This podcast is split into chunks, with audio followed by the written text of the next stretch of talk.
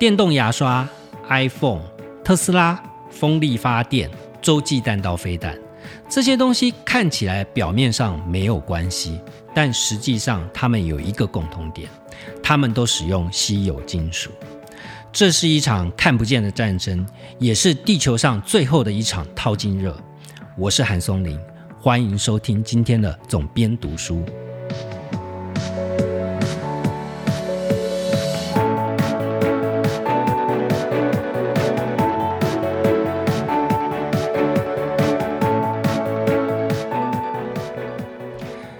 在开始介绍《稀有金属战争》这本书之前，我想先跟大家聊聊电动车。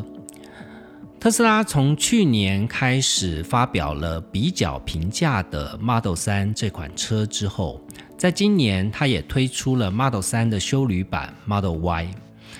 在这两款车上市之后，特斯拉的业绩以及股价都是一路长红。而马斯克的身价也因为特斯拉的股票翻了数倍，所以他成为了世界第三大富豪。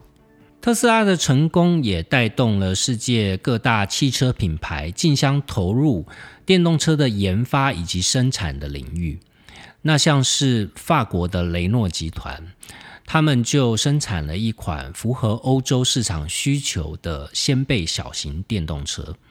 这款叫做 Zoe 的车款，在六月的时候卖出一万一千多辆，它成功的挤下特斯拉常年盘踞欧洲电动车冠军的宝座。另外，像是德国的福斯大众集团，他们也以高级车品牌奥迪推出了一款电动修旅车，叫做 e-tron。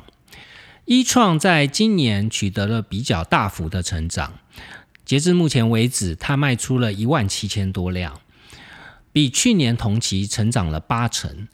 尤其是在一些电动车使用原本就比较占比高的国家，像是北欧。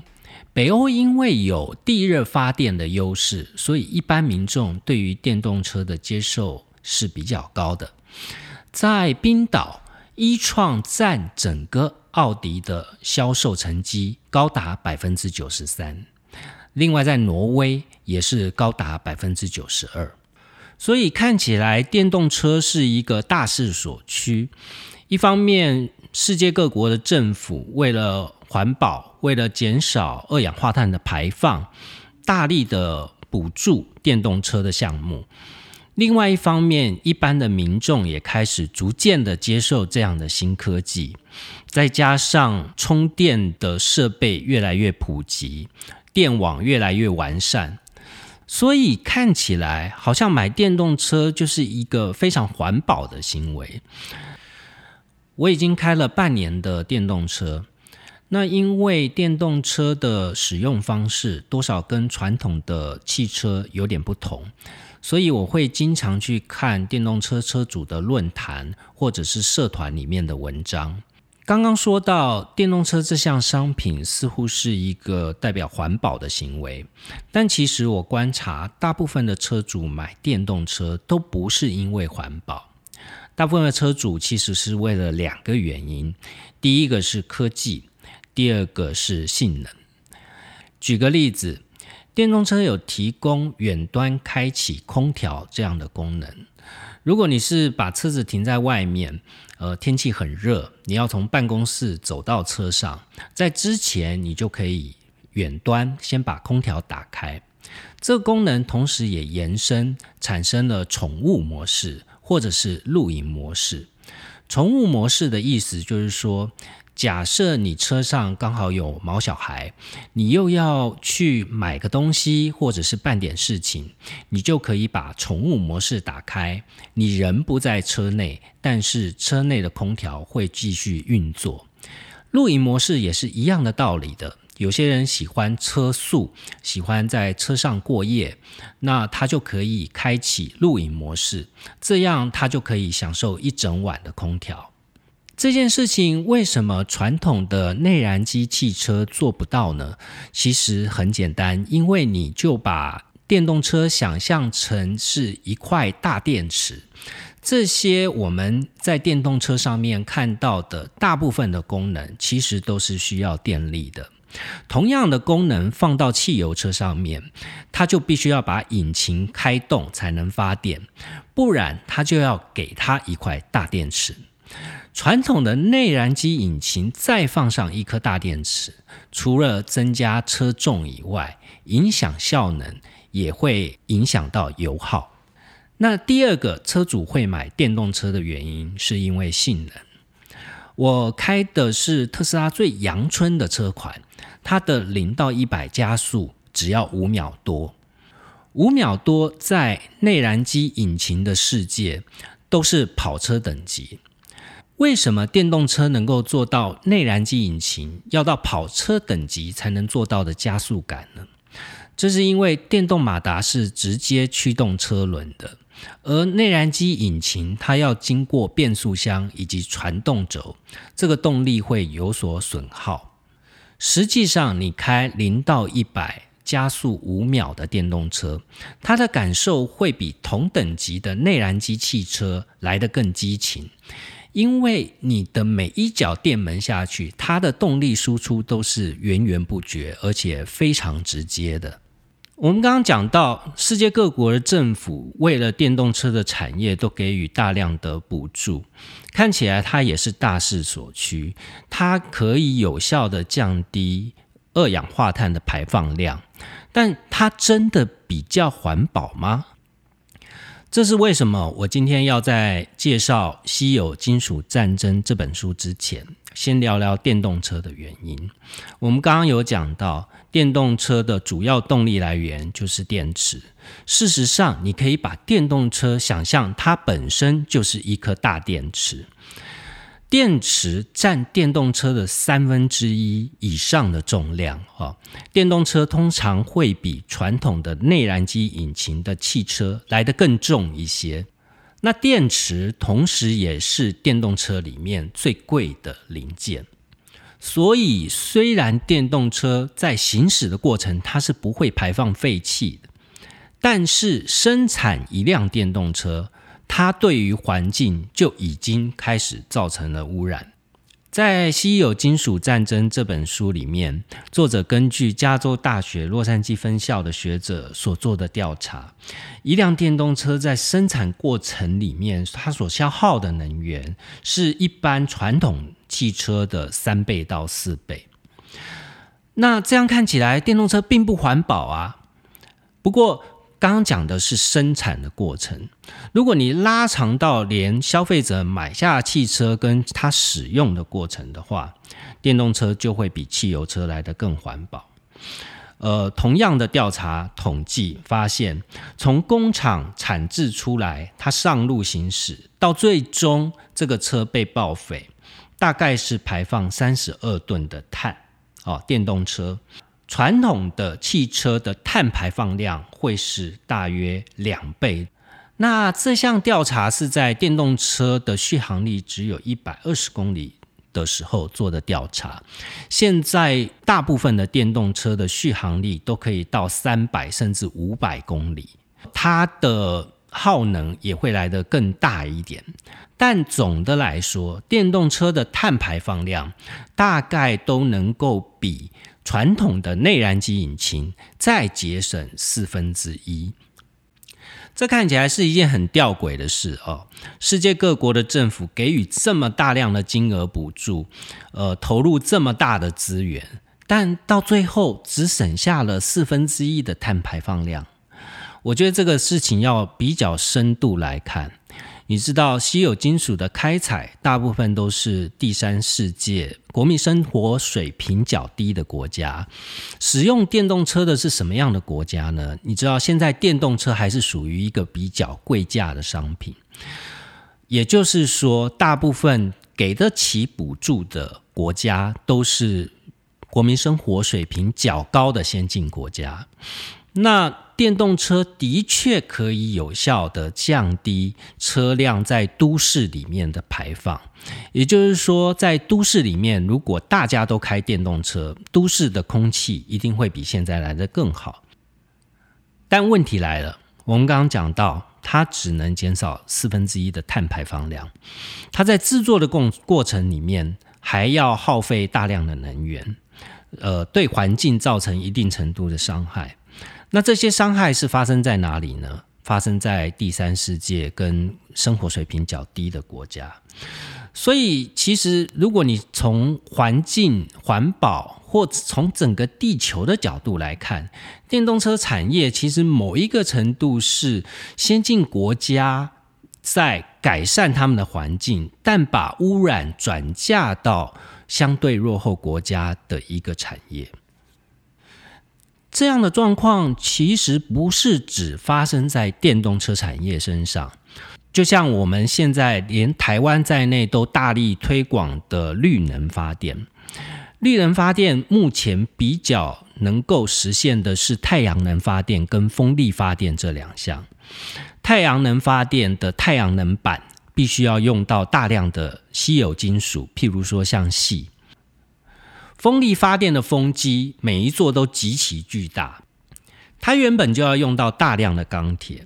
在风力发电机的核心组件电动马达里面也要用到非常多的稀有金属。所以，当我们在用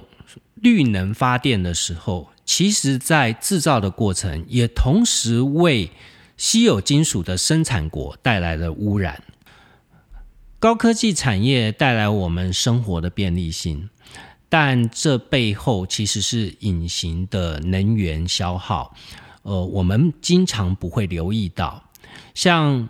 稀有金属战争》的作者在书里面引用法国环境与能源管理局统计的数字，他说。一封带着一个附加档的 email，它使用的电量大概是 LED 灯泡一小时的用电量，听起来并没有很多，但是因为现在全世界每个小时大概要发出一百亿封的邮件，它的用电量是五千万度，五千万度的用电要怎么来呢？必须要由十五座核电厂发电一个小时。才有五千万度，更不要说我们现在每天都必须要使用的一些云端功能，像是 Gmail、Dropbox，或者是手机的云端更新、照片上传。根据同样的统计，如果云端是一个国家，它会是占全世界第五耗电大国。所以，我们一般人常常会有一个错觉。认为科技就是环保，但我在书中看到一个有趣的例子：全世界的污染产业排行榜，第一名是铅电池回收业，第二名就是我们今天谈到的主题——矿业开采。至于大家认经常认为环境杀手的石化业，它还排不到前十名。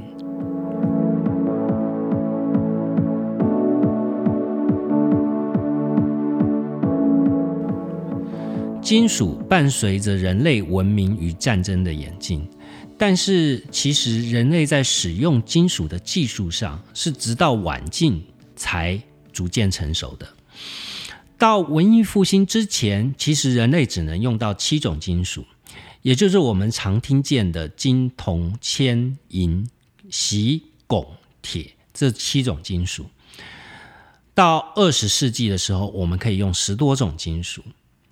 一九七零年代，我们可以用到二十几种金属。大家在念书的时候一定背过门德列夫元素周期表，对吧？呃，门德列夫元素周期表里面有八十六种金属，到目前为止，人类已经每一种都可以用上了。当我们可以使用这个地球上所蕴藏的任何一种金属元素以后，造成了一个结果。也就是金属的使用量呈现爆发性的成长。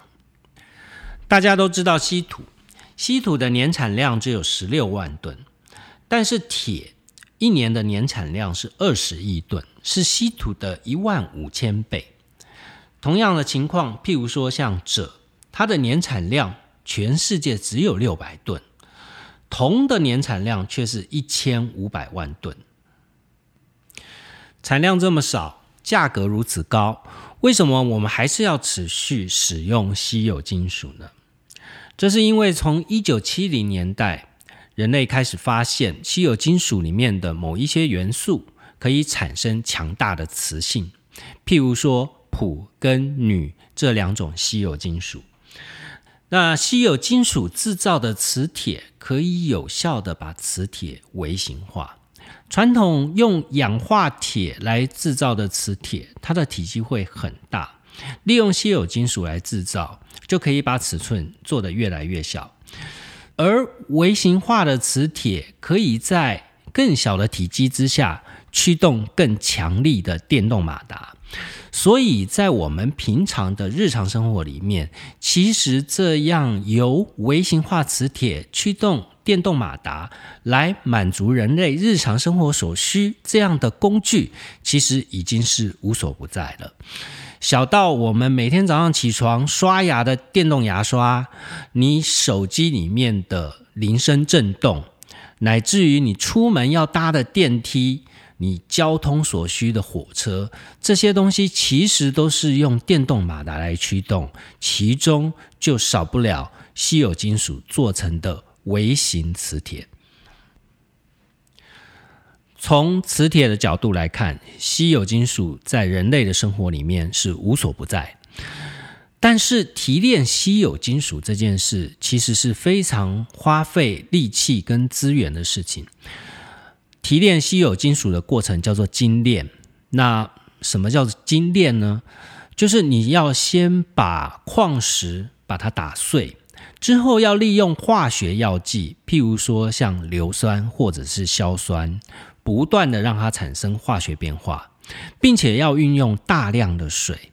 每一吨的稀有金属的开采，必须要用到两百立方公尺的水。透过这样不断的洗，把稀有金属给洗出来。在这样的过程，这些酸性物质跟有毒的金属就都都进到了水的里面。那这个水理论上当然是要经过再加工处理、净化之后再排放。但我们刚刚讲到了，生产稀有金属的国家，大部分都是处于国民生活水平较低的国家，他们自然不会有太多的资源或财力来去把水处理干净以后再排放，通常就是就地排放。就地排放就造成了一个结果，这些含有有毒物质的水就进入到了地下水或附近当地的河川，当然这些水就造成了污染。那提到稀有金属，目前全世界最大产量的就是中国，中国的稀有金属主要的产区在内蒙自治区的包头市。包头市是地球上最重要的一个稀土聚落，它不但生产了十万吨以上的稀土年产量，同时它也是非常多稀有金属行业的公司落脚的地方。也因为稀有金属，让包头市成为了一个三百万人的大都市。但是在包头市的郊区，呈现的又是跟大都市完全不同的样貌，这些因为开采稀有金属，造成了当地的村民罹患了罕见疾病或者是癌症，常常一个村子里面就六十几个人得到癌症。当局的处理方式，仅仅也就是给予少额的补偿。但这些原本就是务农的农民，你给他这么少额的补偿，他甚至连在都市里面买一套房子都不够，所以只能在当地慢慢的老死。那等到村子里面的人都死的差不多了，政府再来迁村。这个就是在稀有金属的开采的一种残酷的现实。同样的现实也不止发生在中国。我们刚刚提到，电动车的锂电池需要一种稀有金属，叫做钴，而钴全世界有一半的产量是在非洲的刚果民主共和国。刚果有十万名矿工是以靠开采钴矿为生的。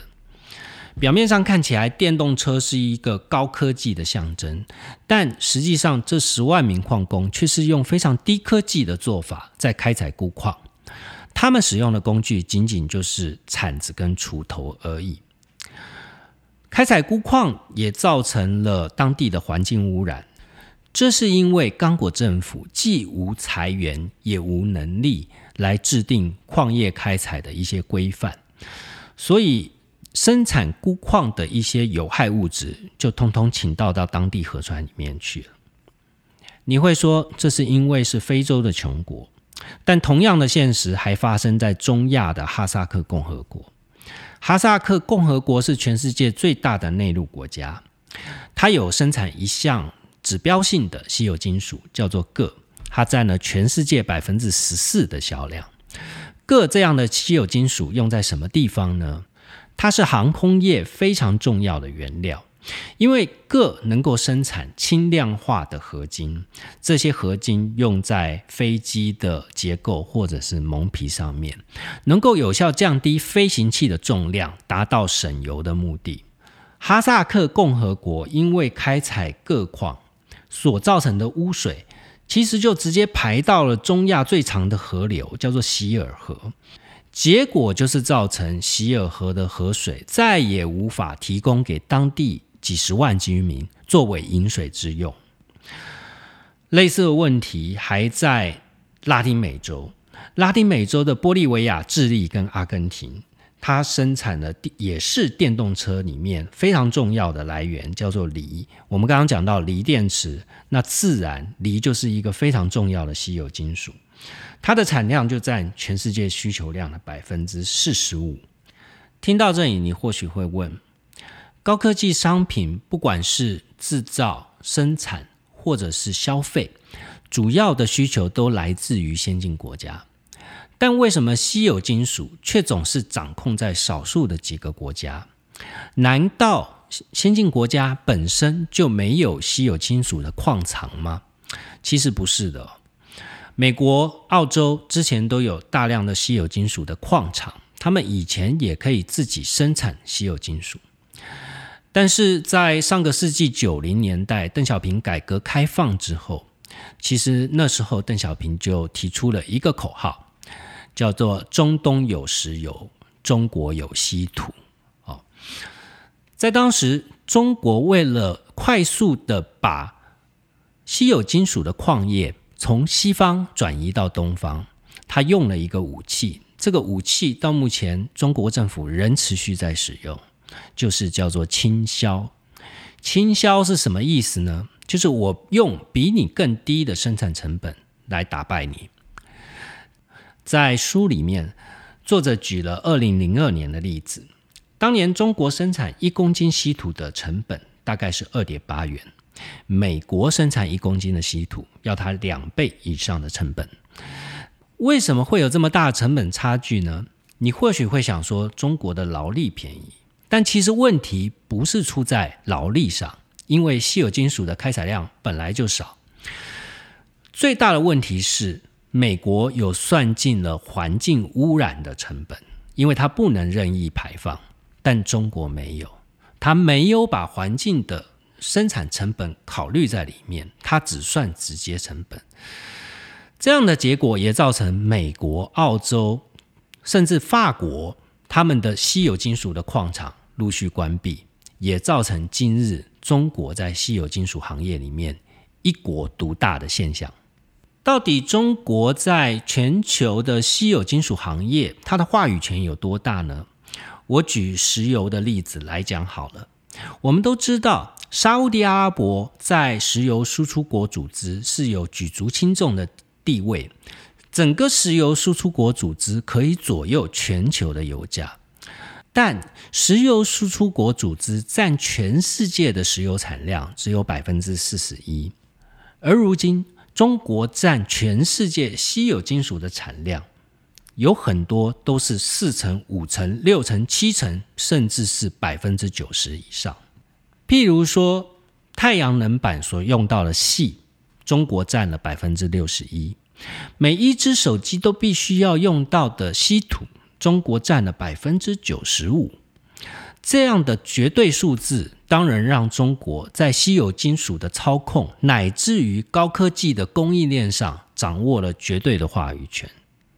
而且，中国对于稀有金属的行业，它的期待不仅仅是卖给外国人赚大钱而已，他希望能够做到像法国人，法国人种葡萄，但是他不卖葡萄，他卖葡萄酒。好，那稀有金属。它可以生产科技商品，但科技商品比光卖稀有金属来的赚钱多了。所以，中国未来的大策略，他希望他自己本身的稀有金属能够优先卖给中国的高科技厂商，行有余力，多余的量才卖给外国的高科技企业。这也就是美国为何在近年对中国总是芒刺在配的原因。更让美国人心惊胆战的是，稀有金属除了跟民生必需行业息息相关以外，它还跟美国人引以为傲的军火产业密不可分。书里面作者举了一个例子，是中国透过并购的方式买下了美国一家高科技的磁铁公司，进而取得了洲际弹道飞弹的关键技术。音乐之后。让我们继续听下去。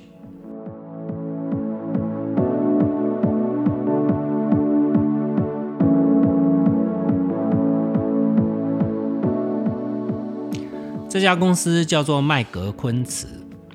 麦格昆瓷曾经是全世界最好的稀土磁铁制造商，它同时也是美国五角大厦数十年来的主要供应商之一。麦格昆瓷跟美国的波音公司。有合作，所以就在麦克昆茨的工厂里面设立了几项重要的武器，它的生产链的管理中心，像是美军现役使用的艾布兰战车。那艾布兰战车也是台湾这一次军购的重要的项目哦，因为艾布兰战车也是目前美军现役的主力战车。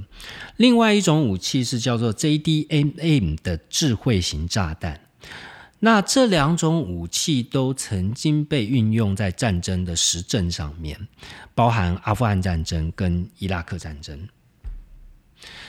麦格昆茨被中国企业并购，是因为美国的一位国防部的高阶公务员出面揭露，他的专长是研究技术转移。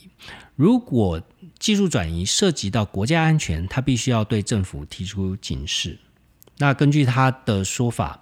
在一九九零年代，麦格昆茨的母公司是美国的通用汽车公司，而当年通用汽车公司为了取得在上海设立工厂的许可，于是他游说了克林顿政府，希望能够促成这个交易。表面上看起来，这桩交易的对象是美国的商人，但是如果追溯金流往上追，追到的是一家加勒比海避税天堂的空壳公司，这家空壳公司的持有人竟然是两位邓小平的女婿，其中一位是比较我们比较熟知的邓南的先生，邓南的先生同时也是北京三环新材料高科技公司的董事长，而这家公司就是麦格昆茨最终的收购者。揭露这件事情的莱特纳，他曾经说：“说借由收购麦格昆茨这家公司，中国取得了他们所缺乏的这个长程弹道飞弹的技术。那大家都应该还记得，最近因为南海的问题，中国朝了南海发射了四枚所谓的航母杀手反舰弹道飞弹。”那包含东风二十六型跟东风二十一型的反舰弹道飞弹，反舰弹道飞弹的技术含量是很高的哦。它因为两个原因，第一个，因为它是弹道飞弹，它从大气层回到地球上的时候，它会有产生高热。那这个高热的情况下，你还要控制飞弹的动态，要打到海面上航行的船只，这么微小的目标，所以它不管在材料工程上面，在这个通讯工程上面，都是需要很高的技术的。这是发生在上个世纪九零年代的一桩并购案，现在这样的事情就没有了吗？其实还是现在进行时。书里面讲到另外一个案例是二零一二年的八月，洛克希德马丁公司向美国的五角大厦提出了一项警告。他说，美国花了四千亿所建制的 F 三十五隐形战机，这里面的雷达、起落架、电脑系统所使用的稀土磁铁，它肯它不是来自美国制造的。经过调查以后，发现它是由中国的成都航太磁铁公司所制造。因为一个中间商钻了漏洞，而让整个四千亿的计划处在一种风险当中。因为谁都没办法确定，在这个稀有磁土里面会不会安装了某些恶意的软体。那当时五角大厦也考量到说，是不是有可能？把这些稀土磁铁来做置换，换成美国所生产的产品，但碰到的问题就是，已经服役的这么多架战机，如果要全部都要做置换，它不仅旷日费时，而且还要花上非常多的钱，最终这个案子就不了了之啊。所以我们就可以知道，为什么美国针对中国的高科技产业不断的出牌，这是因为。中国既拥有稀有金属的原料，一旦它又掌握了关键的技术，它在科技实力上面其实是非常容易超车的。中国目前虽然是稀有金属的开采大国，但它同时也是稀有金属的消费大国。目前有四分之三它的产量是提供给自己使用的，这个消费量只会多不会少。另外一方面，开采稀有金属的难度也变得比以前越来越高。如今要开采核能发电的原料铀矿，它的产量只是三十年前的十分之一而已。所以，随着陆地上的稀有金属资源逐渐消耗殆尽，人们开始把目光放到占地球面积有百分之七十的海洋。在海底有着比陆地上更多的稀有金属矿藏。加拿大的一家海洋采矿公司叫鹦鹉螺矿业，他们就已经开始准备好要在巴布亚纽几内亚的外海进行探勘的工作。同时，他们也罗列出二十几个世界可能会有稀有金属矿藏的海底探勘地点。除了民间的采矿公司开始有积极的动作之外，全世界各大主权国家也纷纷开始进行了一场海洋大富翁的圈地游戏。《稀有金属战争》这本书的作者是法国人，所以他就以法国为例。法国过去因为它是殖民帝国，所以现在在世界各地还留有一些属地。譬如说，像波里尼西亚群岛的瓦利斯跟富图姆纳这两个岛国，这两个岛国目前都还是国王进行统治。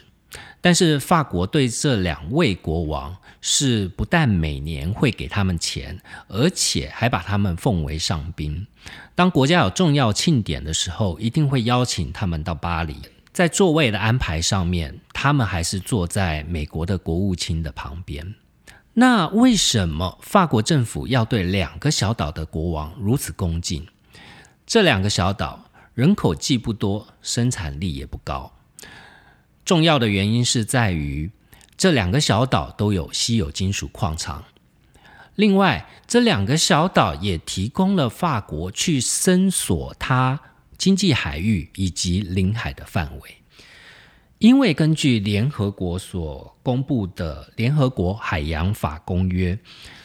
世界各国都可以去申请他们的领海或者是经济海域。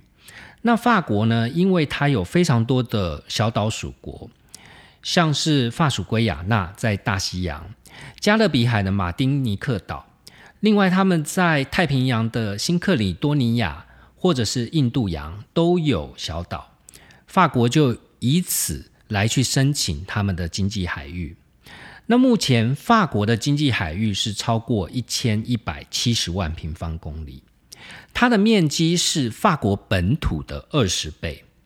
所以如果我们用经济海域来当做一个国家的国土的话，法国现在是全世界第一大国，美国只能排名第二名。其实不是只有法国这样做，全世界的国家都投入了这一场海洋大富翁的游戏，像是加拿大、丹麦、澳洲、俄罗斯、日本。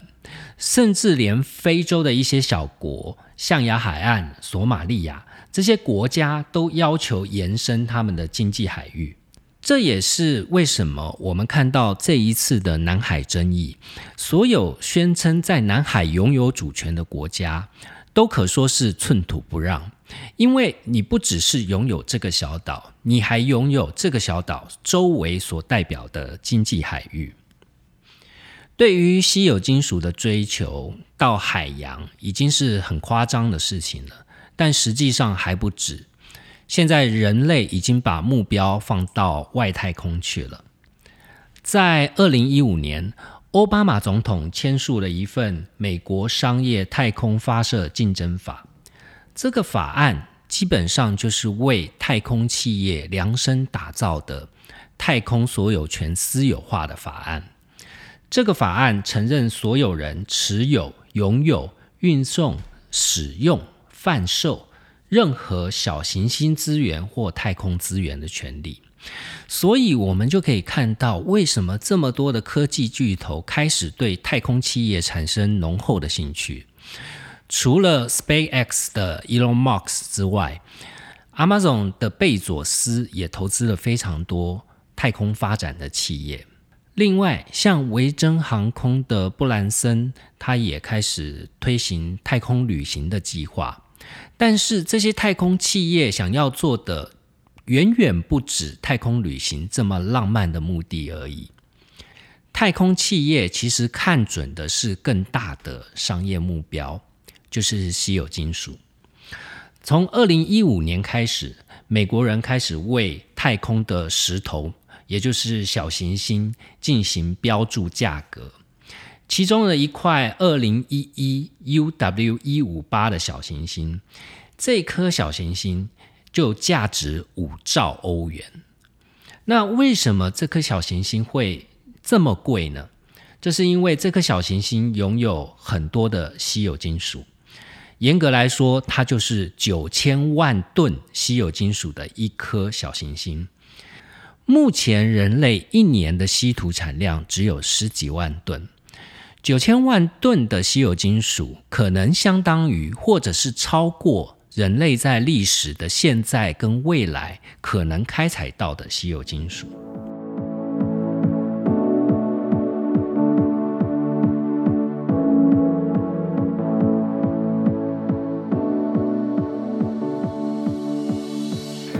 这本书是天下文化在今年五月的时候出版的新书。如果你是对投资、对科技或对国际形势有兴趣的读者，都很推荐你读这本书。希望你喜欢今天的节目，请帮我留下五星评价。有任何关于阅读的问题，也可以直接留言在下面，或者是到我的粉丝专业韩松林的编辑手记私讯给我。我都会尽量的回复大家，谢谢你的收听，我们下次见。